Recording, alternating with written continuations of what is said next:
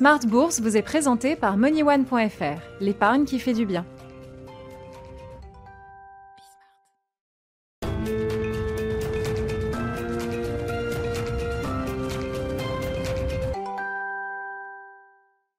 Smart Bourse, votre double dose quotidienne chaque jour sur Bismart en direct, l'édition de la mi-journée 12h30 13h et la grande édition du soir, le grand digest de l'information économique, financière et boursière en direct également 18h30 19h30 au sommaire de cette grande édition du soir.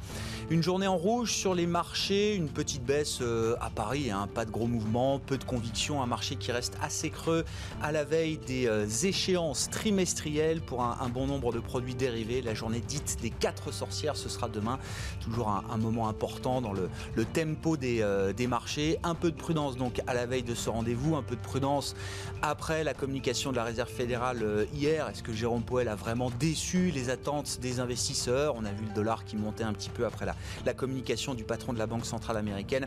Nos invités de Planète Marché seront avec nous pour en parler ce soir pendant 40 euh, minutes sur le marché parisien. Vous aurez le résumé complet de la séance dans un instant avec Nicolas Pagnès. On peut retenir la baisse marquée d'Unibail Rodamco Westfield dans le secteur des foncières commerciales après l'annonce d'un plan pour renforcer son bilan et notamment d'une augmentation de capital de 3,5 milliards d'euros. Unibail Rodamco Westfield qui ne pèse plus que 5 milliards en bourse après avoir dévissé de plus de 70% par rapport au 1er janvier. On parlera immobilier dans le dernier quart d'heure de cette euh, émission, le quart d'heure thématique de Smart Bourse. Vous pourrez revoir l'interview du gérant euh, de Sophie Laurent Saint-Aubin, gérant du fonds euh, euh, Sophie Sélection 1, un fonds investi dans les foncières cotées qui surperforme largement euh, son benchmark, son indice de référence. Parce que oui, il y a de l'immobilier stressé, déprimé, les foncières commerciales, mais il y a également de l'immobilier de croissance, la logistique, les entrepôts liés bien sûr à la dynamique du e-commerce ou encore le logement et l'habitation. Et donc Laurent Saint-Aubin, vous pourrez le, retrouver en fin d'émission sur ce thème particulier de l'immobilier coté et puis un sujet qu'on abordera également avec nos invités de Planète Marché dans, quelques minutes, le sujet des devises. On regarde beaucoup le dollar, l'euro, l'euro-dollar. On regarde un peu moins le yuan ces derniers temps et pourtant le yuan est en passe de boucler un de ses meilleurs trimestres dans le sens où la devise chinoise s'est appréciée de 4,5-5% contre le dollar depuis la fin du mois de juin. Qu'est-ce que cela nous dit de la stratégie de Pékin? Est-ce que c'est le reflet de fondamentaux économiques chinois qui seraient meilleurs qu'ailleurs? C'est une question là aussi qu'on posera à nos invités dans quelques instants.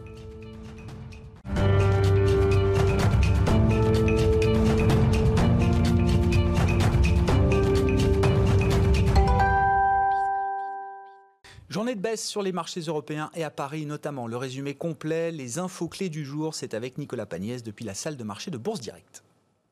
Le CAC 40 aura passé toute la journée dans le rouge. L'indice parisien clôture ce soir en baisse de 0,69% à 5039 points dans un volume d'échange d'un peu moins de 3 milliards d'euros. La décision de la Fed hier soir de laisser ses taux inchangés jusqu'en 2023, à moins que l'inflation ne dépasse le seuil des 2% pendant un certain temps, aura laissé la place à la déception des investisseurs tout au long de la séance à Paris, mais également à l'ouverture à Wall Street. Si les investisseurs s'attendaient à un tel discours, ils espéraient tout de même une attitude encore plus accommodante de la Fed dans ce contexte si particulier où les États-Unis peinent à se mettre d'accord sur un plan de relance budgétaire. La Fed aura douché leurs espoirs. Elle conserve ses rachats d'actifs au rythme actuel de 120 milliards de dollars par mois et ne met pas en place de nouvelles mesures, même si elle confirme observer une attitude accommodante jusqu'à son objectif d'inflation de 2%. En attendant, la Fed constate une reprise plus rapide que prévu aux États-Unis, même si encore incertaine pour le moment, et revoit ses prévisions de chômage et de contraction du PIB pour 2020 à la baisse. Donald Trump, de son côté, pressurise son parti pour qu'il propose un plan de relance plus ambitieux afin d'obtenir un accord des démocrates au Sénat. Mais la Fed n'était pas la seule banque centrale scrutée aujourd'hui par les investisseurs, même si c'est sûrement celle qui aura eu le plus d'impact sur les marchés. La Banque centrale du Japon et la Banque centrale d'Angleterre ont elles aussi constaté une reprise de la croissance plus rapide que prévu, même si entourée d'incertitudes, et ont maintenu leur politique monétaire inchangée. La Banque d'Angleterre a tout de même précisé qu'elle ne s'interdisait pas d'avoir recours à des taux d'intérêt négatifs dans le futur afin de venir en aide au marché du travail. Du côté des statistiques, à présent, les inscriptions au chômage aux États-Unis diminuent cette semaine pour retomber à 860 000, là où elles atteignaient presque 900 000 la semaine précédente.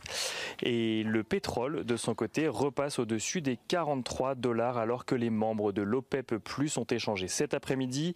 L'occasion pour l'Arabie Saoudite de hausser le ton vis-à-vis de ses partenaires qui ne respectent pas les restrictions sur la production prévues pour soutenir les cours. Un message adressé en particulier au Nigeria et à l'Irak, régulièrement accusés de dépasser, de dépasser les quotas qui leur sont fixés. On regarde ce qui se passe du côté des valeurs. À présent, Engie veut faire monter les enchères sur l'offre de Veolia pour le rachat de Suez. Suite à la réunion de son conseil d'administration aujourd'hui, l'énergéticien estime que l'offre de Veolia n'est pas acceptable en l'état. Le conseil d'administration d'Engie a demandé à ses dirigeants de discuter avec Veolia afin d'obtenir une amélioration de l'offre tout en restant ouvert si jamais une offre de Suez venait à arriver dans les prochains jours. Veolia et Suez qui sont à l'équilibre ce soir, tandis qu'Engie perd un peu plus de 1%.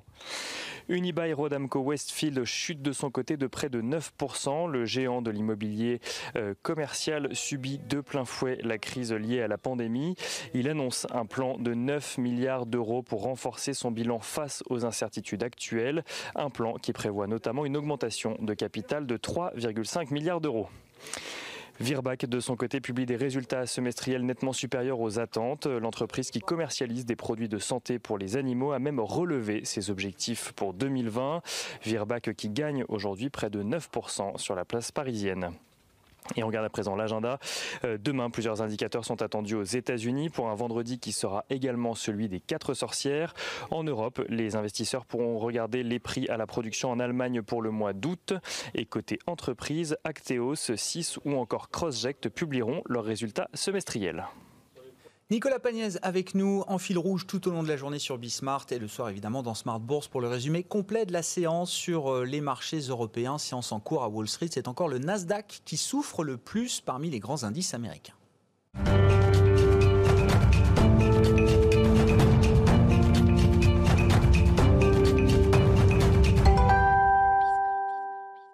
Deux invités avec nous ce soir dans Planète Marché pour évoquer quelques sujets de fond pour les investisseurs. Véronique Richefleurès, à nos côtés, économiste indépendante et présidente de RF Research. Bonsoir et bienvenue, euh, Véronique. Bonsoir, Grégoire. Jean-François Robin nous accompagne également, responsable de la recherche marché de Natixis. Bonsoir, Jean-François. Bonsoir. On pourra parler de la Fed, on pourra parler du Green Deal d'Ursula von der Leyen qui a été encore intensifié hier dans son discours sur l'état de l'Union. Euh, nous aussi en Europe, on a ce discours sur l'état de l'Union. Mais je voulais mettre le yuan à la une, euh, Véronique. Ben oui, la devise chinoise qui discrètement quand même se raffermit mois après mois. On est sur une, une hausse de 4,5-5% pour le yuan contre dollar depuis la fin du mois de juin. Alors généralement on s'émouvait en sens inverse. Hein. Quand le yuan dévaluait de 1-2%, je crois que c'était fin 2015, euh, août 2015, voilà, ça crée des turbulences de marché mondiales. Là, le yuan prend le, sens inverse, euh, l'idée d'une appréciation du yuan. Qu'est-ce que ça reflète? Qu'est-ce que ça nous dit de la stratégie chinoise aujourd'hui, euh, ah, C'est assez surprenant d'ailleurs. Hein.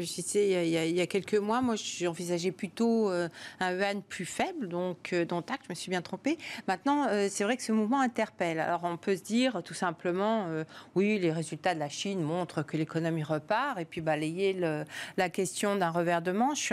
je pense que les résultats de l'économie chinoise sont d'abord assez, assez assez médiocre en réalité, donc euh, c'est pas forcément un, argument qui, qui, me semble convaincant. Euh, J'ai tendance à voir dans ce mouvement-là davantage qu'un mouvement de marché et, et peut-être l'expression d'une volonté des autorités chinoises. Alors quelle volonté? Il y a euh, plusieurs, euh, plusieurs choses. D'abord le, le, prix des matières premières et en particulier le prix de l'alimentation qui commence à être un vrai sujet à un moment donné où le consommateur chinois montre qu'il est, il pas friand de, consommation. La, les dépenses des ménages sont quand même très lentes et, remontent difficilement après le, coup dur du, printemps. Euh, et, la problématique alimentaire, on le sait, est importante. On pourrait rajouter à cela euh, la problématique stratégique. La Chine a annoncé la semaine dernière, ou il y a une dizaine de jours, hein, sa volonté d'augmenter ses stocks stratégiques de matières premières dans un contexte de tensions commerciales et de craintes sur l'offre future.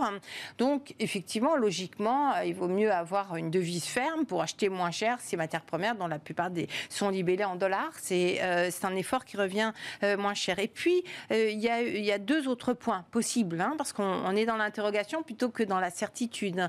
Le, troisième point, c'est celui où la Chine finalement achèterait un peu moins de, de, bons américains, de titres américains, sachant que la Fed rafle pas mal de, du, marché de toute façon, et que peut-être la Chine n'a pas forcément envie de continuer le jeu antérieur. On voit que les, la proportion de titres américains détenus par les Chinois baisse pour l'instant graduellement, mais depuis cinq ans, de manière assez certaine, assez stable. Il y a peut-être une petite accélération là, dans le contexte, là encore, de tension. Et enfin, et c'est peut-être là le plus intéressant d'ailleurs, en tout cas c'est moi le, sujet qui me, euh, me tente le plus, ou la possible réponse qui me tente euh, le plus, c'est qu'aujourd'hui, la Chine, le diagnostic pour l'économie chinoise, il est clair. Euh, les attentes en matière domestique, elles sont relativement faibles. Les attentes en termes de force de frappe à l'exportation de biens, elles sont très faibles et probablement baissières hein, dans un contexte de faible croissance de la demande, de tensions commerciales, etc. Reste euh, une option pour la Chine, la croissance externe. Celle-là, elle se fera à coût d'achat d'entreprises par les entreprises chinoises dans le reste du monde pour accélérer leur présence et leur croissance. Et dans ce cas-là, il vaut certainement mieux avoir une devise forte que l'inverse. D'ailleurs, quand on a vu le yuan s'apprécier au cours des dix dernières années, ça correspondait toujours, euh, d'ailleurs forcément, j'allais dire logiquement, à des périodes où, les Chinois ont... ont d'offensive, c'est ça. Hein. D'offensive commercial stratégique, on peut dire. Et donc voilà un petit peu les questions que posent euh, ces, évolutions. Alors peut-être qu'on divague complètement. Il me semble néanmoins qu'il y a de quoi alimenter, dans le contexte présent très particulier quand même, hein, euh, des pistes de réflexion pour mieux comprendre ce qui se trame. Qu'est-ce que vous mettez derrière la, l'appréciation du yuan ces derniers mois, euh, Jean-François Robin oh, Je crois que Véronique a bien, balayé le sujet. Moi, je crois qu'il y a quand même deux éléments forts là-dedans euh, qui me semblent sous-tendre ce mouvement. Un, même si euh, la Chine, euh, on peut questionner, euh, voilà, au royaume des aveugles, les borgnes sont rois, et la Chine s'en sort quand même un petit peu mieux que le reste en ce moment. Ils sont sortis avant nous, et de façon, voilà, on circule sans masque, contrairement à nous, dans les rues de Wuhan. les vols, de, on fait autant de vols domestiques à Wuhan qu'avant. La consommation est, quasiment revenue au niveau d'avant-crise.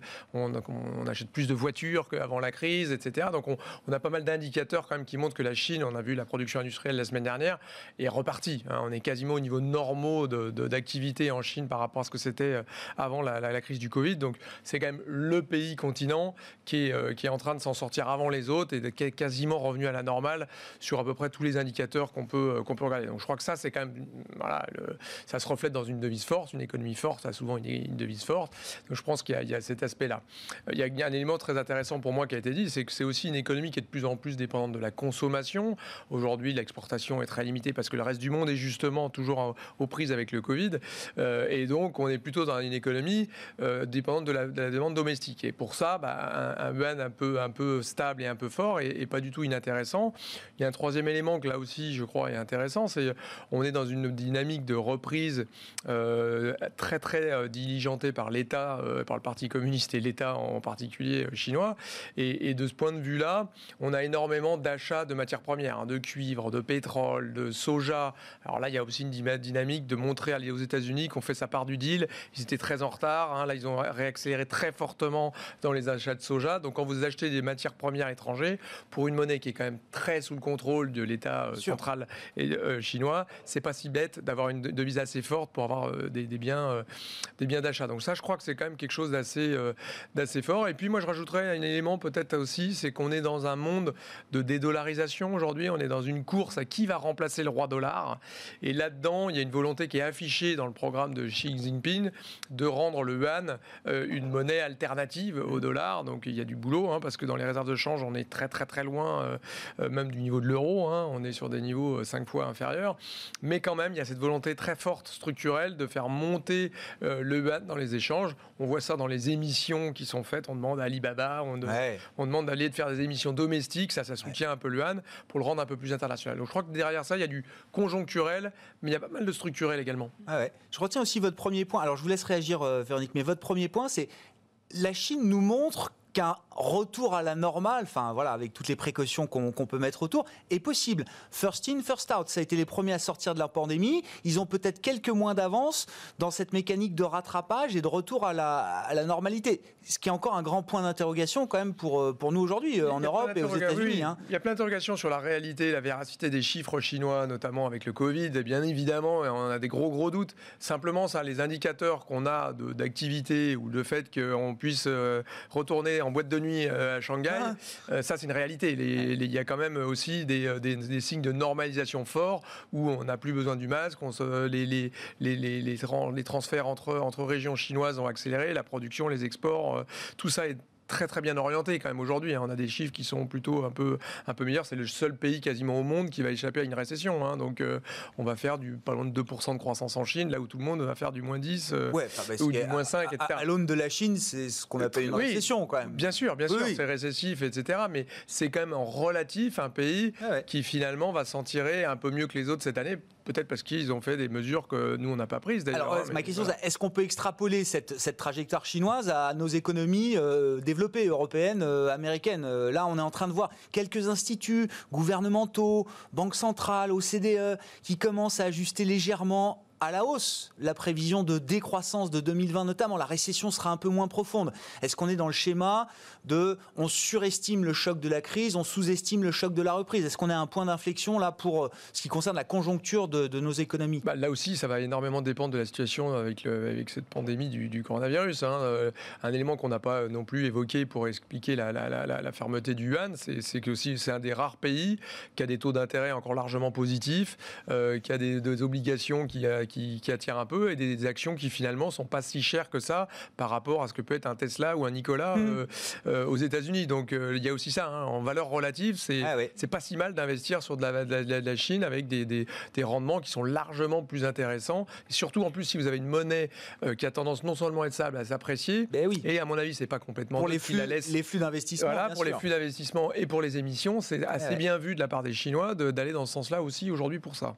Véronique, si vous voulez revenir sur la Chine et puis un, peu de conjoncture euh, dans nos économies ici. Hein. Rapidement, pour boucler le sujet du yuan et le rapprocher peut-être de nos préoccupations un peu plus, enfin, un peu plus immédiates, euh, régionales.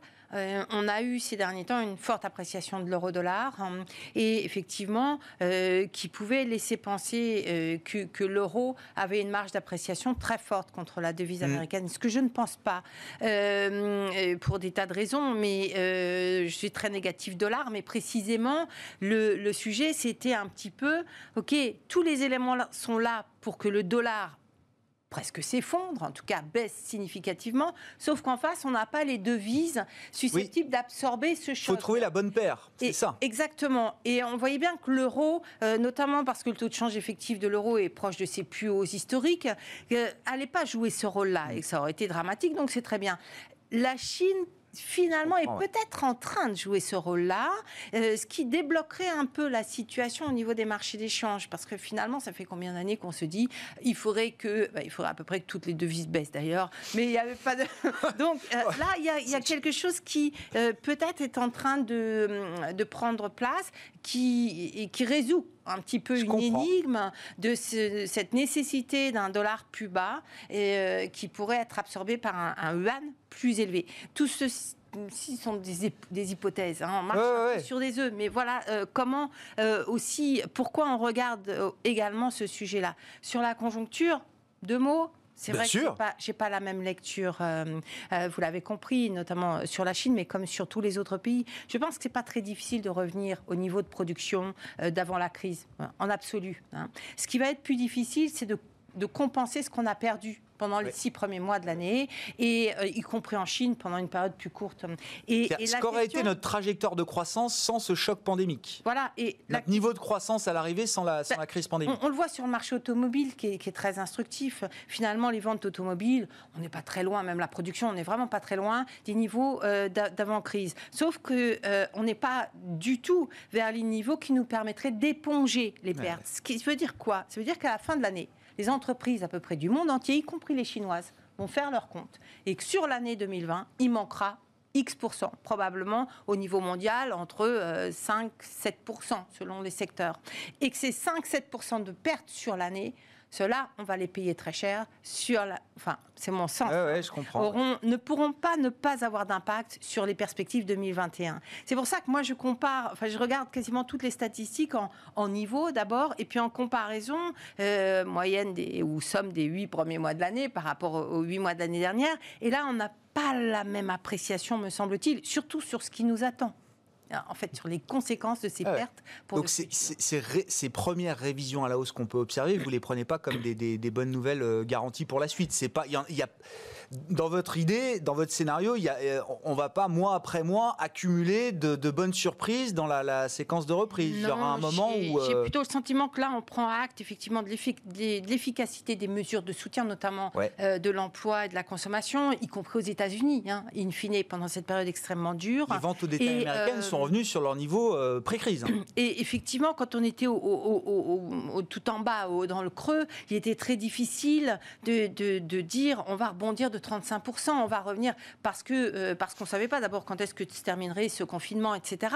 Euh, même si on savait qu'on aurait des choses assez spectaculaires ponctuellement. Là, on est en train de surfer sur ces résultats spectaculaires qui surprennent euh, pour prédire le futur. Et je crois qu'on va un petit peu vite parce qu'effectivement, il me semble qu'on on a plus de, de risque d'être déçu par la suite. Et, on ne peut pas surfer sur les résultats euh, récents qui, effectivement, ont plutôt surpris en, général à la hausse. Est-ce que ça veut dire que vous intégrez des, effets euh, beaucoup moins forts qu'anticipés des, des prochains plans de relance? Il y a eu la phase de soutien, de sauvetage des économies. Maintenant, on, discute de comment euh, améliorer la croissance potentielle, comment euh, réactiver, relancer euh, les, économies. Oui. Vous êtes encore très dubitatif parce que Et oui, pour le coup, les montants sont là aussi pas astronomiques. La hein. parole, mais effectivement, oui, il aura du temps pour réagir. Énormément de questions. On, voit surtout qu'il ne s'agit pas d'aligner des milliards de dollars ou d'euros pour être certain de savoir quoi faire avec cet argent et le faire intelligemment. Et, et le grand risque, c'est de faire comme le Japon, c'est-à-dire euh, on, dépense de l'argent, en fait, on gaspille des données publiques qui ont peu d'effet sur la croissance future. On se retrouve avec une situation de dette publique à 250% du PIB, ou, etc. Enfin, Donc, euh, pour le cas de l'Europe, euh, on nous dit le numérique et, et, le Green Deal. Ça, ça paraît pas aberrant. Euh, c'est superbe. C'est ce ah. qu'on attend depuis euh, presque dix ans. Hmm. Donc on ne peut que se satisfaire. Après, on analyse dans le détail. Hein. Euh, d'abord, ce plan de relance dans sa globalité. On, va distribuer de l'argent. Mais il y a très peu de, justement d'axes de, d'investissement. L'Italie, typiquement, va recevoir de l'argent. Elle va devoir proposer. Euh, mais quoi faire On manque de projets. On, manque de, projets. On a les idées, les bons thèmes, les bons, les bons axes, mais on n'a pas les projets qui à financer en face. Et euh, non seulement on n'a pas les projets, on a des timings qui sont assez longs, alors qu'on a besoin d'une action immédiate pour euh, donner un coup de fouet. C'est le choc positif qu'il nous faut pour contrer des, problématiques et des dangers immédiats. D'ailleurs, l'Allemagne l'a compris. Elle le fait très bien. que beaucoup d'autres pays diluent dans le temps, notamment dans la, en, France, où on, on saupoudre un petit peu partout et on risque de perdre la ce, ce, dont on a vraiment besoin, l'impact très positif à court terme. C'est ça qui me qui m'inquiète, enfin qui me qui me fait euh, qui me rend un peu dubitatif par rapport à, ces, euh, ces, plans budgétaires qui se multiplient partout, pourtant avec des sommes considérables.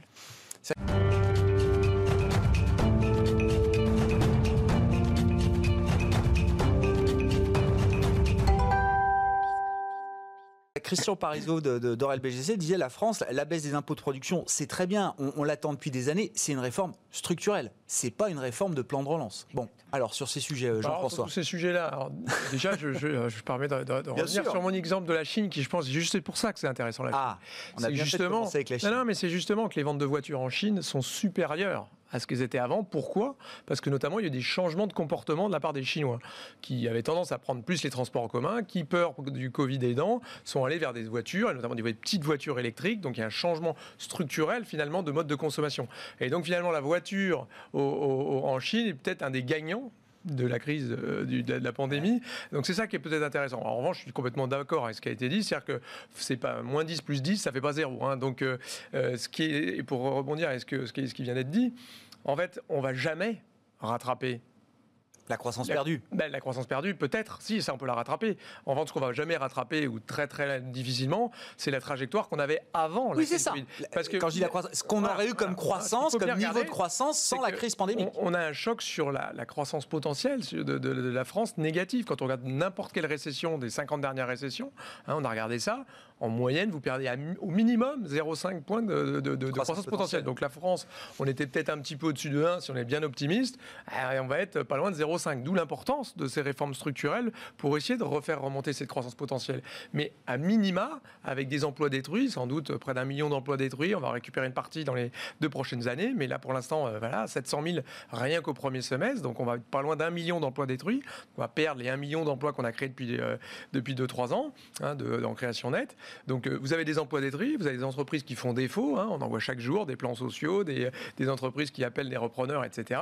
Donc vous avez quand même un, capital qui va baisser, donc une croissance potentielle qui va beaucoup plus basse qu'avant. Et si vous avez une croissance plus basse, bah, par définition, vous allez avoir du mal à les recoller sur la tendance euh, d'avant. D'où l'importance de ces plans de relance hein, aujourd'hui. Moi, ce que je retiens de ces plans de relance, c'est effectivement D'abord, il y a plusieurs choses. Moi, je retiens un, l'ampleur. Hein, euh, on en joue avec les milliards tous les jours, mais il faut quand même regarder un petit peu ce que c'est. 100 milliards, c'est 4 points de PIB. C'est probablement en ordre de grandeur ce qu'on va perdre en, pourcentage euh, par rapport à l'année 2019. Donc, euh, en ordre de grandeur, ça semble déjà suffisant.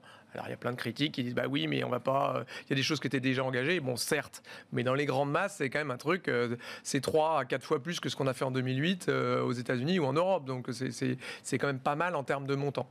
Moi ce que je retiens également c'est que ce qui me semble très intéressant c'est que finalement vous avez une espèce de, de, concomitance et de convergence au niveau européen. C'est-à-dire que non seulement il y a le plan de 750 milliards, on pourra en reparler, mais quand même une avancée majeure de la construction européenne. C'est-à-dire qu'on dit à chaque crise que, la zone euro va exploser, non seulement elle n'explose pas, mais elle en sort grandie. Hein, et c'est, moi, je pense, une des raisons pour lesquelles l'euro est en train de monter, c'est qu'il y a une, une, vraie euh, convergence de vues entre la France et l'Allemagne qui parle d'une seule voix, qui pousse, et il y a des réformes structurelles sur la zone euro. Donc il y a quand même ce plan de 750 milliards qui est là, mais de façon aussi assez intéressante, il y a des plans nationaux qui sont assez convergents. Ce qu'on voit, c'est que l'Allemagne fait un plan basé sur la demande. Oui, baisse de la TVA. Voilà, baisse de la TVA. On fait 130 milliards, mais essentiellement sur la demande. Ouais. Donc l'Allemagne est en train de devenir française. Et de l'autre côté, vous avez la France qui fait 100 milliards, 4 points de PIB, en ayant un, plan de relance hyper basé sur l'offre qui fait de l'Allemagne. Et donc vous avez France et, ça, ça marche. Ça, c'est comparatif. France-Allemagne qui chacun euh, qui change chacun de, est en train siège. De converger, euh, Et en plus, l'ensemble de la zone euro est en train de faire ça. Hein. Les, Néerlandais, 20 milliards. Euh, on, parlait des Italiens qui vont toucher 80 milliards de la solidarité européenne, etc. Donc vous avez finalement comme ces plans assez massifs dans l'ensemble qui vont être mis en place au cours des prochains trimestres, années. Et je, je, termine là-dessus, si vous me permettez. Bien sûr. Le, le, vrai enjeu de tout ça, c'est pas les montants, c'est la mise en œuvre de ces montants-là. Hein. On voit les Allemands ont commencé en juin, on dit, bah, les Allemands sont encore en avance sur nous. Oui, mais peut-être que ce qu'il faut regarder, c'est l'exécution de tout plan. Et cette exécution, pour l'instant, on est à 700 millions de boursés. Euh, c'est pas, pas génial, génial. Ce qui est intéressant, c'est est-ce que c'est crédible quand le gouvernement nous dit, je vais débourser 30% euh, du plan dès 2021, peut-être 10% dès cette année, donc peut-être un milliard d'euros qui serait déboursé avant décembre? Bah, c'est ça qu'il va falloir Et ce qui, vient d'être dit est très intéressant, c'est quels sont les projets sur lesquels ça va porter. Alors peut-être qu'on manque de projets. Moi j'ai l'impression qu'il y a plein de projets euh, d'avenir qui, euh, qui, méritent d'avoir un peu plus d'argent. On a parlé de l'hydrogène, ça en est un. Euh, vous avez déjà 2 milliards que vous pouvez dépenser pour juste mettre des stations de recharge pour qu'enfin on puisse prendre un véhicule d'un bout à l'autre de la France. C'est pas très compliqué à mettre en place. Ce serait déjà un gros gros progrès pour la diffusion de ce, de ce, mode de transport écologique. si tant est que l'hydrogène soit fait de façon verte. Oui, c'est ça. On n'ouvrira pas ce débat aujourd'hui sur les énergies euh, euh, alternatives euh, non fossiles, mais oui, il y a quand même la question que, quand même toujours de la, manière dont elles sont produites. Véronique, France-Allemagne. C'est l'Allemagne se, francise, la France se germanise et du coup ça, ça solidifie encore un peu plus le couple franco-allemand avec une locomotive qui redevient efficace. Alors c'est amusant euh, parce qu'effectivement, on constate chacun euh, la même chose. Et, euh, et à l'arrivée, vous n'êtes pas d'accord. Pour vous, ça devient cohérent. Alors pour moi, c'est une incohérence massive. Alors là où on peut-être ce qui explique, j'aime bien cette, lecture. il me semble qu'aujourd'hui, dans la situation présente de, de risque imminent sur la demande, sur l'emploi, de disparition des entreprises, hein, euh, la, stratégie allemande de soutien à la demande, de recapitalisation des entreprises dans les secteurs les plus euh, massacrés euh, et, d'aide immédiate. Hein. C'est beaucoup, c'est 2020, un petit peu 2021, mais c'est tout de suite. Hein, et plus adapté à la situation présente que, ne, que ce que fait la France. c'est vrai qu'il y a plein de projets, c'est vrai qu'il y a plein de choses à faire et qu'on a besoin d'améliorer la compétitivité et de redonner confiance, sans doute, pour avoir plus d'investissements. Mais ce qu'il faut surtout pas louper, euh, ou ce qu'il faut surtout pas prendre comme risque, c'est le risque de repasser une marche, de redescendre une marche en termes de, de consommation, d'emploi, qui viendrait finalement. Quoi, 100 milliards d'épargne euh, Enfin, comment, comment est-ce que le consommateur français pourrait se sentir euh, de, délesté de son pouvoir d'achat avec euh, l'épargne accumulée Délesté de son emploi, parce que c'est ce qu'on voit dans les enquêtes européennes d'ailleurs, hein, en France comme ailleurs. Hein. C'est-à-dire que la, la, situation, perception de la situation financière est très bonne ces inquiétudes sur le chômage, elles sont euh, considérables. Donc tant qu'on n'a pas... Euh, et, l'Allemagne dit, ne vous inquiétez pas, je vais sauver les entreprises et je vais, voilà, je vais faire ce qu'il faut pour... Ce que fait aussi la France, hein, voilà. la France, euh, oui, mais enfin, en, termes d'impact à court terme, me semble-t-il, se prémunit moins contre ces risques du deuxième semestre et du début d'année prochaine en particulier. C'est ce qu'on a tous en tête avec notamment les faillites, les annonces de plans sociaux, licenciements, etc. voilà. Hum, donc, euh, je, moi, j'y vois plutôt euh, un manque d'harmonie euh. et de, de, de, cohérence dans la frappe. Hein, dans la, mais voilà, je suis euh, sensible également à ce qui vient d'être dit et euh, peut-être que je vais finir par tenir ce discours. Euh, c'est une bah, fois que j'aurais bien tourné les choses. Moi, je ne cherche pas à vous convaincre plus que ça. Je pense que chacun sa grille de lecture, mais quand même, moi, je pense qu'on ne peut pas dire que la demande en France n'a pas été soutenue de façon formidable, puisque quand même, le pouvoir d'achat des Français en général a quasiment pas été impacté. Hein, donc, vous avez même une épargne de, précaution qui s'est non, non, mais d'accord, mais vous avez quand même une épargne de quasiment 100 milliards qui est disponible, donc c'est pas tellement le manque de pouvoir d'achat qui, euh, qui obère la demande. Je ne pense pas qu'on puisse dire ça. Et d'ailleurs, une des preuves de ça, c'est que la consommation en France est revenue à la normale quasiment. Hein. On est à 2%, on est à 98% d'un taux d'une consommation normale en France. Donc on ne peut pas dire qu'on a un problème de consommation et de moyens, parce qu'il y a encore, malgré le retour à la normale de la consommation, encore quasiment 100 milliards de disponibles d'épargne de précaution. L'Allemagne est dans la même situation. Bah, je, je crois que le problème de l'Allemagne, ça a toujours été un problème de demande, au sens où elle est, euh, je dirais, moins diversifiée que l'économie euh, française. Quelque part, elle était un peu trop biaisée vers les exportations dans son poids de PIB, alors que nous, on était un petit peu biaisé euh, dans la poids de la consommation dans le PIB. C'est en ce sens que je trouve que la convergence me semble une bonne chose. Chacun des deux pays adresse finalement ses problèmes un peu structurels. Voilà, c'est ça. Que je trouve à travers ces, stratégies de relance. Alors, la, France n'est plus le premier marché de l'Allemagne et, et, la réciproque reste plus ou moins vrai. Mais en tout cas, c'est quand même deux économies très imbriquées. C'est les deux plus gros moteurs de l'économie de la zone euro et de l'Europe plus largement. Donc si ces deux moteurs sont un peu convergents et font des choses finalement euh, qui sont en train de se rééquilibrer chacun son défaut, moi je trouve que c'est plutôt quand même une bonne chose. Green Deal, un mot de l'étage européen, hein, c'était le discours sur l'état de l'Union hier d'Ursula von der Leyen. Alors bon, qui a parlé de la nécessité, évidemment, pas de complaisance hein, sur les stratégies budgétaires, il faut y aller. Le discours est repris par Christine Lagarde. Moi, ce qui m'intéressait, c'est on passe du Green Deal au Super Green Deal. Elle renforce encore les exigences. Enfin, elle va proposer aux 27 de renforcer encore les exigences. C'était, je rappelle, pour qu'on ait quand même les, les, les, trajectoires en tête, moins 40% d'émissions de, de, gaz à effet de serre à horizon 2030 par rapport au, au niveau de 1990. Elle veut passer à moins 55%. Euh, Ursula von der Leyen qui reconnaît que oui, c'est sans doute beaucoup trop pour certains, et sans doute trop peu pour d'autres. On peut mettre cette phrase sur le plan politique, mais on peut le mettre aussi sur le plan de l'économie, des secteurs d'activité. Jean-François. deux remarques. La première, pour être un peu cynique, ça me rappelle un peu la Fed avec son objectif d'inflation qui relève alors qu'on n'arrive pas déjà à atteindre l'objectif précédent. Ce qui serait bien, c'est effectivement, moi je trouve ça, on pourrait être un peu cynique, le problème c'est que les, émissions de CO2 euh, ne baissent pas euh, malgré tous les grands effets de manche. Donc euh, il est grand temps de faire des choses un petit peu plus ambitieuses. Donc on peut se féliciter de ces objectifs plus ambitieux, mais c'est vrai que chaque année qui passe, on s'éloigne de notre plan de marche puisque l'année dernière encore, les, avant la crise du Covid, on avait des émissions qui avaient baissé de même pas de, on était à moins de 5% de baisse des émissions de CO2. On n'est pas du tout dans le plan de marche. Hein. On est même sur pour certains pays que ça avait largement augmenté. Donc on n'est pas du tout, du tout, du tout dans le plan de marche des émissions de, de CO2. Donc se donner des ambitions encore plus élevé. Moi, je trouve ça super, parfait. Et c'est enfin, on peut-être prend à bras le corps la, dimension du problème. Sauf que là, c'est plus une transition, c'est une rupture. Mais oui, voilà, c'est ça que je trouve très bien. C'est que là, on dit, euh, écoutez, euh, ce sera 55. Il y en a le Parlement européen est même plus pour 60%. Nous, je crois, les Français, on a poussé autour de ces 55 là. Il y a plusieurs choses. Donc, euh, je pense que c'est quand même prendre acte du fait qu'il y a une urgence climatique et que ça demande plus des ajustements, mais plutôt des ruptures.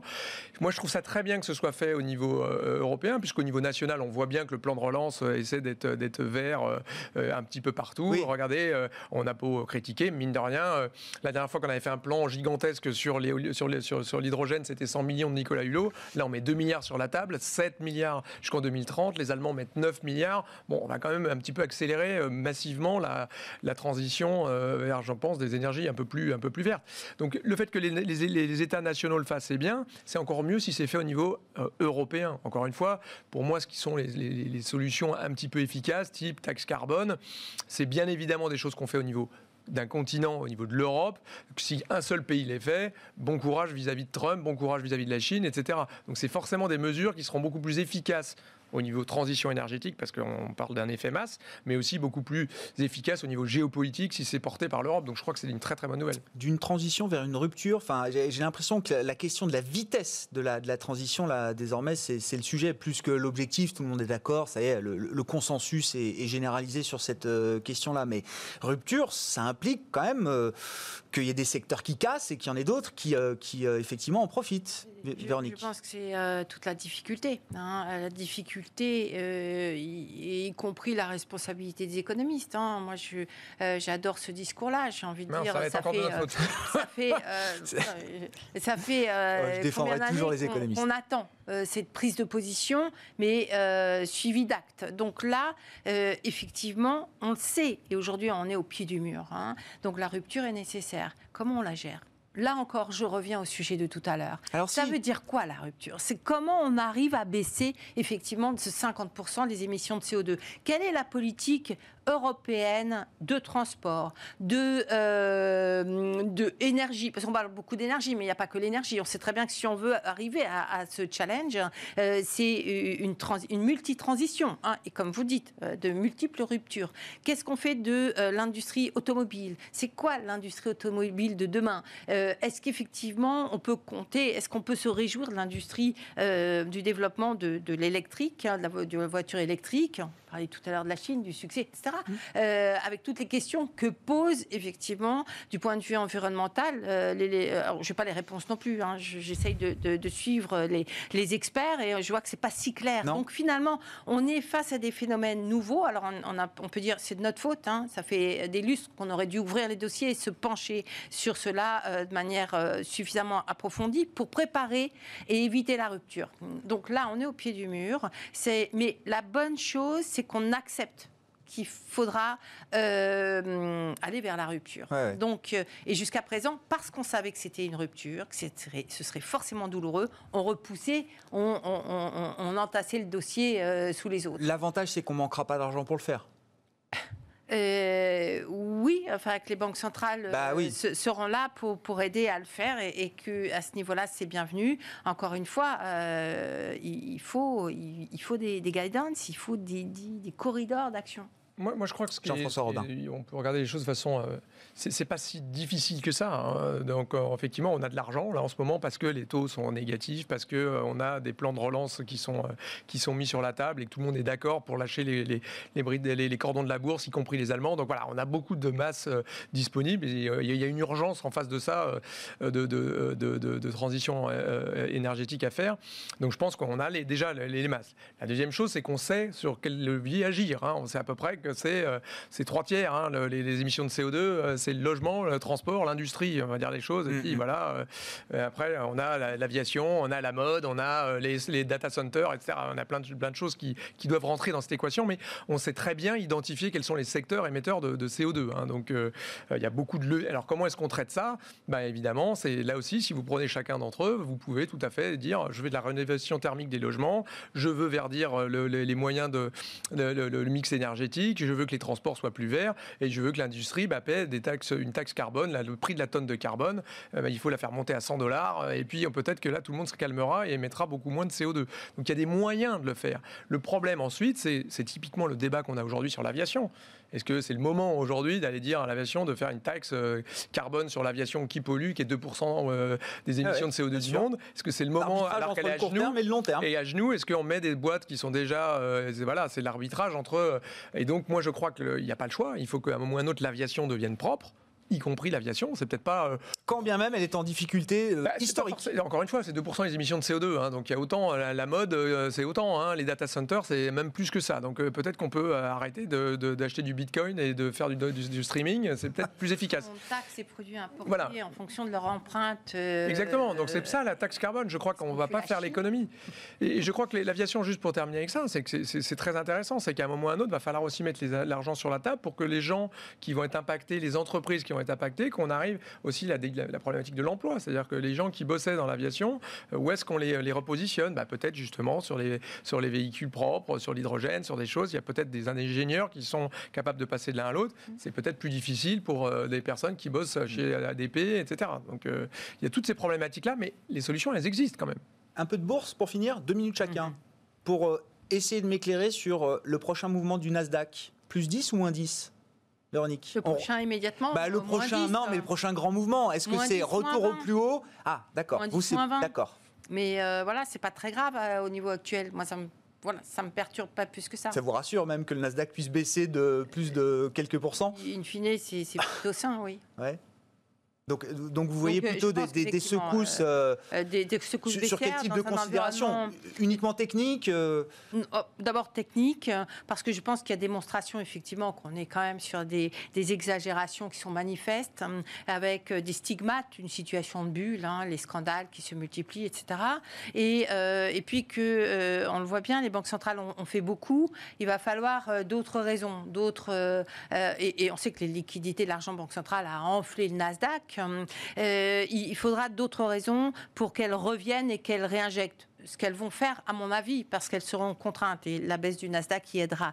Euh, donc voilà, c'est plutôt ça, avec euh, également quand même, je pense que jusqu'à présent, le, secteur de la tech a complètement ignoré euh, les menaces protectionnistes, tout ce qui pèse sur les autres secteurs, sur beaucoup d'autres secteurs. On a l'impression que finalement la tech est complètement épargnée. Et il me semble que c'est un, une fausse appréciation et que là, il y a une sous-estimation d'un risque qui pourrait pas pour les, le prochain mouvement des euh, euh, là, immédiat, mais euh, qui, qui, qui, doit à un moment venir, venir gêner ce secteur. Donc, je pense Mettre au moins une prime de risque. Il y a bien sûr, bien évidemment, à un moment où les perspectives de croissance, on le voit bien, vont être un peu plus difficiles dans l'immédiat, parce que voilà, l'épidémie gêne encore beaucoup. On est parti sur de l'euphorie. Là, il va falloir revenir à quelque chose d'un peu plus normal. Et je pense qu'effectivement, pour moi, le Nasdaq est plus, euh, plus à même de créer du coup euh, l'ajustement baissier qui se répercutera probablement sur tous les indices. Alors c'est ça. Le prochain mouvement, ce ne sera pas juste circonscrit au Nasdaq. C'est un mouvement qui pourrait avoir un peu plus de, vagues en dehors de la tech américaine.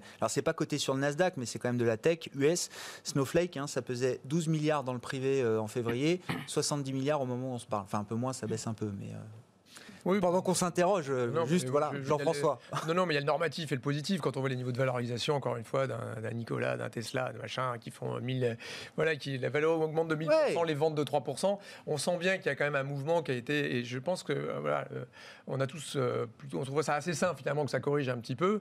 il y a plein de raisons hein, qui viennent d'être évoquées. moi, j'en rajouterais aussi une autre. Hein, c'est qu'on a les élections américaines, il y a des actions antitrust qui commencent, qui arrivent à la fois du procureur Barr, mais le c'est dans le programme aussi des démocrates. Donc euh, le, pricing power de ces, Apple, GAFA euh, globalement va peut-être être un petit peu euh, structurellement impacté, que ce soit Trump ou que ce soit Joe Biden. Donc il y a un certain nombre quand même, je pense, de, raisons qui, pourraient faire baisser les, les, les, les, vecteurs, les valeurs technologiques. Je rajouterais même qu'il y en a une très forte, c'est-à-dire qu'à un moment ou un autre, on va avoir un vaccin. Alors peut-être pas dès le, dès, le mois d'octobre selon Trump. Et, alors ça, c'est quelque chose qui fera baisser les valeurs technologiques. Hein. C'est devenu presque des valeurs refuges finalement. Et quand vous avez acheté du Zoom, du Teams, parce que vous êtes dans la visioconférence, parce que le vaccin. je ne sais pas quels sont les comportements qui, sont, qui ont structurellement changé. Non, non mais probablement qui, ont changé, ont changé. Mais on a joué la valeur techno qui, a, qui, était la grande gagnante du Covid et même du monde post-Covid. Mais, mais si jamais demain vous avez un vaccin, je vous le pari qu'on va racheter les valeurs value qui ont été très très sous-évaluées, y compris des financières, des valeurs de même de l'aéronautique, etc. Je suis à peu près sûr qu'on ira vendre des valeurs type Snowflakes, etc., qui ont très très fortement performé dans un portefeuille pour des valeurs un peu plus value. Mais encore une fois, ça ne veut pas du tout dire que euh, le futur est pas très beaucoup plus porteur pour de la visioconférence que pour euh, l'événementiel en présentiel, etc. Je, suis bien d'accord avec ça. Mais je pense qu'il y a quand même un petit peu ce, ce, ce, ce moment-là. Maintenant, il y a le, le positif qui risque de se passer. Moi, je, je le crains, c'est qu'aujourd'hui, vous avez une telle quantité de liquidités qui est injectée par les banques centrales, et ça vient encore de nous être répété par la Banque centrale euh, des, États-Unis et la Banque centrale européenne euh, là, et de la Banque d'Angleterre aujourd'hui. Tout le monde vient de le répéter, et donc vous avez quand même plusieurs points de PIB par mois qui rajoutaient de liquidités excédentaires, et donc on est vraiment dans le TINA pour moi, vers no alternative, et je crains que quelque part, euh, dès qu'on a un petit peu de, de, voilà, quand on regarde c'est quoi l'alternative aux actions, c'est quoi, c'est les taux qui sont négatifs, c'est le crédit qui est cher, c'est les émergents, c'est quoi? Bah, Finalement, il y a toujours une partie de votre portefeuille qui ira s'investir sur ces valeurs-là beaucoup de particuliers hein, sur le marché américain quand même ces derniers mois. Hein. Je sais pas, on me donnait un chiffre hier euh, qu'il y avait 25% euh, de, particuliers. Enfin, euh, qui, le, volume du, marché américain fin juin début juillet, c'était fait à 25% par des particuliers. C'est historiquement élevé. Hein, oui, il y a une forte remontée de, de, la, des particuliers. C'était le cas il y a, des, des, des eux qui font le marché aujourd'hui. C'était le cas il y a quelques décennies, ce qui permettait de dire une, fausseté qu'on entend partout sur les plateaux, qui est de dire qu'il y a un effet richesse fantastique aux États-Unis, que tout le monde a des actions, puisque les particuliers ont monté. Je rappelle juste que 87%, quasiment 90% du stock d'exactions aux États-Unis est détenu par 10% de la population. Donc ça reste quand même un phénomène de riche, même si on voit un petit peu euh, des. Euh, même Les, fonds de retraite euh, sont investis en actions. C'est pas liquide au moment au jour J, mais. L'effet, comme quoi on profite de la bourse, il y a cet effet un petit peu loupe du flux en ce moment qui est un peu plus fait par des Robinhood et compagnie. faut pas perdre de, vue que c'est quand même c'est pas quelque chose qui a un effet fantastique aussi élevé qu'on le dit. Voilà, moi je pense. Véronique, une minute pour conclure, si vous voulez. Non, sur le marché. La euh, rotation aussi, l'idée de la rotation. Euh, Est-ce que c'est quelque chose de possible?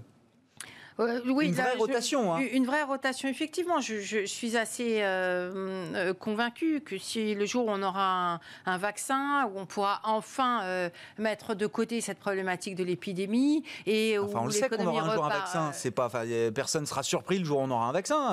tout le monde bosse d'arrache-pied là-dessus. Oui, je sais pas. Euh, je ne sais pas. Je, pense que les doutes sur cette épidémie, les doutes scientifiques, euh, interpellent. Hein, quand on voit ce que disent certains spécialistes, alors après, euh, c'est comme les économistes, hein, il y en a qui se trompent, et puis voilà. Mais, mais voilà, je pense qu'il y, a quand même un, sujet là d'interrogation sur la capacité à maîtriser véritablement ce vaccin, ce, virus qui. Le, marché a pas. Vous dites le marché n'a pas intégré l'idée d'un vaccin efficace, rapide, dans quelques mois, début 2021. C'est compliqué Le marché l'intègre largement, euh, me semble-t-il, déjà intégré quand même. Hein. sinon, on n'aurait pas eu, euh, euh, me semble-t-il, les, comment, les performances de ces derniers mois.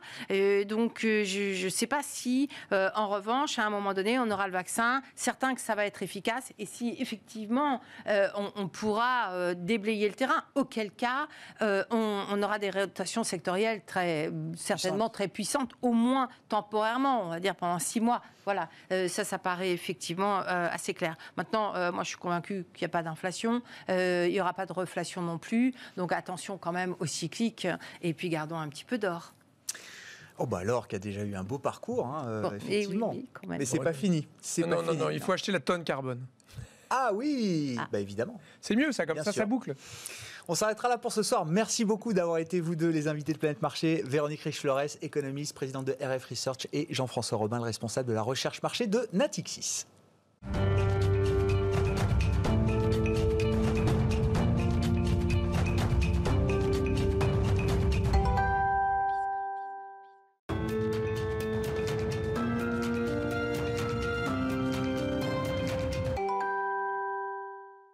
Le thème du soir dans Smart Bourse, c'est le thème de l'immobilier. Unibail Rodamco Westfield nous rappelle les, difficultés d'une partie du secteur immobilier des foncières cotées. On est dans le domaine des foncières commerciales avec un, plan de euh, renforcement du bilan très lourd, un titre Unibail Rodamco qui est sur ses plus bas euh, historiques. Le groupe ne pèse plus que 5 milliards d'euros en bourse. L'occasion de réentendre ce que nous disait il y a quelques jours à peine Laurent Saint-Aubin, gérant spécialiste du secteur immobilier, gérant notamment du fonds Sophie Sélection 1, un investi dans les foncières cotées qui fait bien mieux que le marché des foncières euh, cotées, qui est en baisse de 20% depuis le, 1er janvier. Le, le fonds de Laurent est à peine négatif. Pourquoi? Eh bien parce qu'il n'y a pas un immobilier coté, il y a des immobiliers avec des poches de croissance. Laurent Saint-Aubin, donc, qui était l'invité de Smart Bourse il y a quelques jours.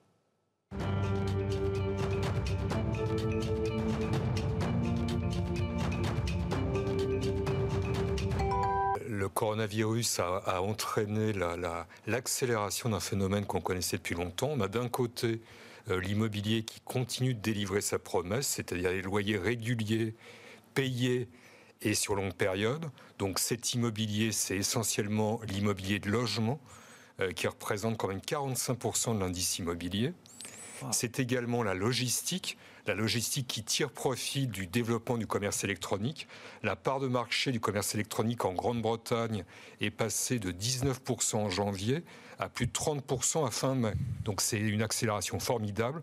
Même s'il y a récession économique, il y a besoin de plus d'espace de stockage pour livrer euh, à des commerçants électroniques qu'à des commerçants physiques. Donc ça, euh, et puis le troisième segment qui marche très bien, c'est tout ce qui est euh, segment technologique, qui a bien entendu surfé sur la pandémie, les entrepôts de data center par exemple. Et puis, de l'autre côté, ce qui est le plus connu et qui va pas du tout bien, c'est les foncières de centres commerciaux et dans une moindre mesure les foncières de bureaux sur lesquelles il y a des interrogations sur le, la pérennité du modèle et où, là, bien entendu, la promesse de, euh, de loyer payé euh, n'est pas délivrée. Donc ça se traduit par des performances totalement disparates. Vous avez Vonovia, la plus grande foncière de, de logement, euh, plus 30% depuis le début de l'année. Mm. Unibail Rodamco, moins 70% depuis le début de l'année. Et, ce qui est assez marrant, c'est que tout le monde connaît Unibail. Mais oui. Et les gens connaissent pas bien Vonovia. Vonovia aujourd'hui 33 milliards de capitalisation boursière. Unibail 5 milliards. 5, milliards. Voilà. Donc, il y a de l'immobilier de croissance. C'est ce que vous nous dites et c'est ce que j'imagine ce qui fait la performance de votre fonds. Donc, euh, la logistique, euh, le logement et puis la, numérisation avec le besoin de, stocker des serveurs et, euh, aujourd'hui en masse un peu partout dans le monde. c'est des tendances qui sont effectivement inoxydables. Est-ce que ce sont des, des, valeurs qui sont chères aujourd'hui? Est-ce que c'est un problème pour vous en tant que gérant? Et à l'inverse, est-ce qu'il y a quelque chose à espérer quand même d'une revalorisation de cet immobilier commercial, certes qui souffre, euh, certes on va moins dans les centres commerciaux, mais euh, voilà, comme le disent les gérants value, tout a un prix aussi à un moment. Comment vous regardez ces aspects de valorisation et cet écartèlement de votre segment immobilier, euh, Laurent? Alors, pour, pour, ce qui est de la valorisation des valeurs en bourse en général, la grande nouveauté aussi de cette année, c'est qu'on est parti sur une période potentiellement euh, très longue de taux d'intérêt nul ou négatif. Donc les modèles de valorisation classiques euh, nous conduisent à avoir des valorisations stratosphériques euh, dans cet environnement de taux qui vont rester bas très longtemps. Donc ça, ça c'est le premier point. À partir du moment où les marchés considèrent que les revenus vont être là et que ces sociétés vont gagner de l'argent, il n'y a, a, pas de raison que les valorisations ne continuent pas de monter. Euh, en sens inverse, euh, je suis je suis pas euh, hostile personnellement aux centres commerciaux. Simplement, on n'a pas d'évidence de transaction aujourd'hui. Il n'y a pas de, de transaction sur des grands centres. Donc les marchés considèrent que, bah, pour l'instant, il y a un, grand point d'interrogation sur ce que vaut vraiment un centre commercial, avec entre-temps une dégradation, c'est-à-dire des, des loyers qui euh, euh, qui, sont moins importants parce qu'il y a des faillites, parce qu'il y a plus de vacances. Et euh, des taux de renouvellement, des renouvellements de loyers, où, là, où on voit aussi que la hausse se, réduit, euh, se réduit. Donc c'est compliqué de revenir en se disant qu'il y, y, a vraiment un, un écart entre la valeur réelle et la valeur boursière. Est-ce qu'un monde avec vaccin, par exemple, peut changer la donne? Est-ce que c'est le, type d'événement, puisque le, dire, le, prisme sanitaire reste quand même très très important encore pour bon nombre de secteurs. Est-ce que ça peut être un, game changer? Euh, avec, pourquoi pas, des opérations? Vous dites 5 milliards Unibail Rodamco, c'est une bouchée de pain pour un fonds un peu solide, un fonds d'investissement qui a un peu d'argent. C'est pas arrivé pour l'instant. Et ça n'est pas arrivé pour l'instant. Est-ce que le vaccin, c'est une clé, par exemple, pour l'immobilier commercial? Ou, pas forcément, pas nécessairement? Est-ce que le monde a changé à ce point-là, euh, Laurent? Bah, je pense que euh, la situation qu'on a connue a conduit euh, chacun d'entre nous à faire le, distinguo entre ce qui est vital, ce qui est fondamental et ce qui ne l'est pas. Mm. Et euh, il y a, est-ce que c'est fondamental d'aller travailler tous les jours dans un immeuble de bureau avec deux heures de transport par jour La question se pose. J'ai pas de réponse absolue, mais la question se pose. Est-ce que c'est fondamental de renouveler sa garde-robe très fréquemment? Euh, la question se pose également. Est-ce que c'est fondamental, par contre, d'avoir un logement? La question et la réponse est immédiate. Oui, c'est fondamental. Est-ce que c'est fondamental d'être investi dans une classe d'actifs que j'aime bien, qui est tout ce qui est lié au, service public? Les cabinets médicaux, les casernes de pompiers, oui, c'est fondamental. C'est un besoin fondamental de la société. Donc j'aime bien ce prisme-là. Euh, et donc, effectivement, l'apparition d'un vaccin ça change pas fondamentalement ah ce questionnement. Vous nous citez euh, régulièrement dans nos, échanges voilà, cet exemple, de, alors c'est très scandinave je crois euh, aujourd'hui, mais vous avez parlé de ces services publics effectivement qui viennent s'implanter dans des centres commerciaux ou en tout cas dans des ensembles euh, immobiliers et qui permettent justement aux gens de, trouver du sens dans leur euh, démarche, euh, d'aller justement dans le centre euh, commercial. Ça, c'est fondamental. Beaucoup plus que le Covid, la pandémie, le vaccin ou les traitements. Ça, je pense que c'est une des grandes voies de renouvellement des centres commerciaux, de développer ce type d'activité, bibliothèques, services publics, cabinets médicaux, euh, laboratoire d'analyse. Euh, Unibail Rodamco Westfield, quand ils ont fusionné, je me souviens du discours, c'était euh, nous on l'est pour réenchanter, mais à coup de, grands spectacles, de grands shows, d'entertainment. Vous dites non, non, il faut, faut revenir à des choses beaucoup plus fondamentales et essentielles. Bah, c'est le service public ou le cabinet médical, c'est des choses qui sont fondamentales. Hmm. le grand show, on voit que ça excite plus ou moins les, les audiences suivant les périodes et qu'actuellement, c'est pas, c'est pas folichon. Quand vous parlez de l'immobilier de croissance aussi, alors là, je trouve, on, parlait de la tech dans le, débat euh, précédent avec les, roquettes euh, de la tech euh, américaine.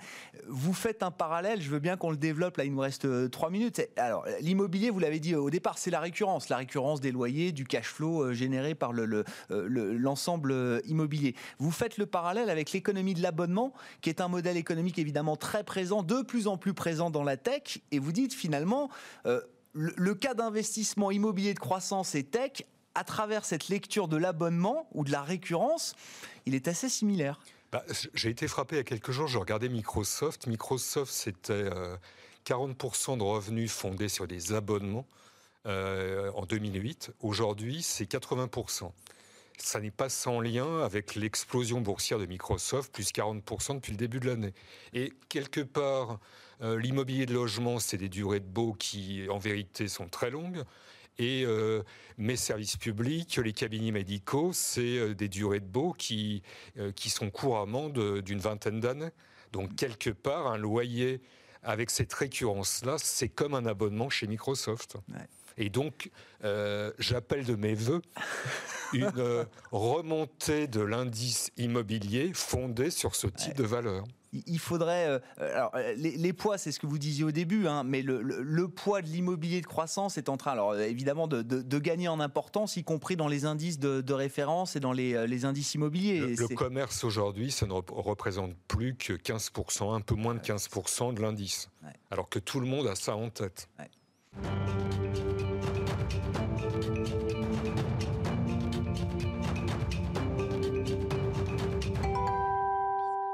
Laurent Saint-Aubin, gérant spécialiste immobilier, vous l'aurez compris, qui gère le fonds Sophie Sélection 1, qui était avec nous dans Smart Bourse, dans le quart d'heure thématique de Smart Bourse, il y a quelques jours à peine. Très bon début de soirée, très bonne soirée sur Bismart. On se retrouve demain dès 12h30 en direct.